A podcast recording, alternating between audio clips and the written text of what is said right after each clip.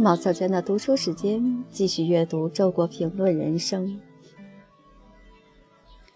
八、人性现象：一、单纯的人也许傻，复杂的人才会蠢。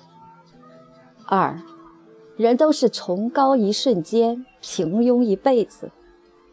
三、你告诉我你厌恶什么，我就告诉你你是什么。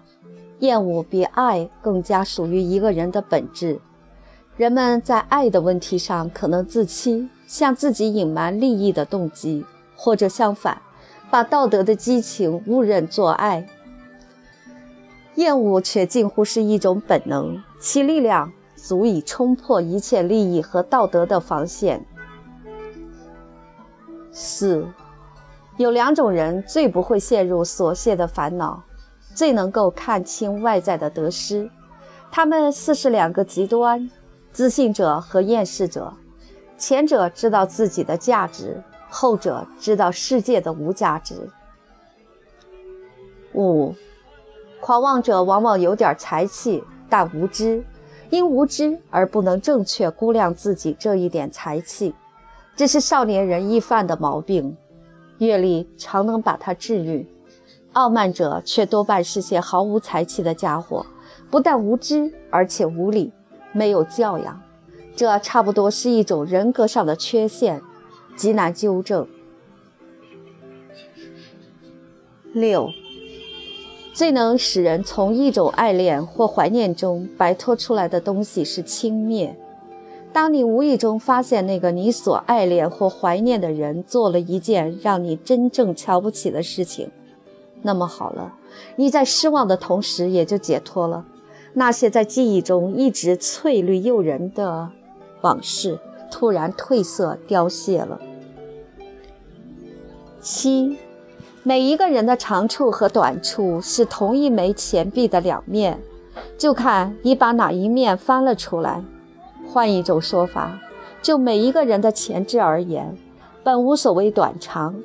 短长是运用的结果，用得好就是长处，用得不好就成了短处。八，事实上，绝大多数人的潜能有太多未被发现和运用，由于环境的逼迫、利益的驱使或自身的懒惰，人们往往过早地定型了。把偶然形成的一条窄缝当成了自己的生命之路，只让潜能中极小一部分从那里释放，绝大部分遭到了弃置。人们是怎样轻慢地亏待自己只有一次的生命啊！九，不论电脑怎样升级，我只是用它来写作，它的许多功能均未被开发。我们的生命何尝不是如此？十，心理学家们说，首先有欲望，然后才有禁忌。但事情还有另一面，首先有禁忌，然后才有触犯禁忌的欲望。犯禁也是人的一种无意识的本能，在儿童身上即可找出大量例证。十一，人在失去较差的之时，就去创造较好的，进步是逼出来的。十二，人是难变的。走遍天涯海角，谁什么样还是什么样，改变的只是场景和角色。十三，也许人是很难真正改变的，内核的东西早已形成，只是在不同的场景中呈现不同的形态。场景的变化反而证明了内核的坚固。十四，人不由自主地要把自己的困境美化。于是我们有了怀才不遇、红颜薄命、大器晚成、好事多磨等说法。十五，一个仗义失财的人，如果他被窃，仍然会感到不快。这不快不是来自损失本身，而是来自他的损失缺乏一个正当的理由。可见，人是一种把理由看得比事情本身更重要的动物。十六。每个人的个性是一段早已写就的文字，事件则给他打上了重点符号。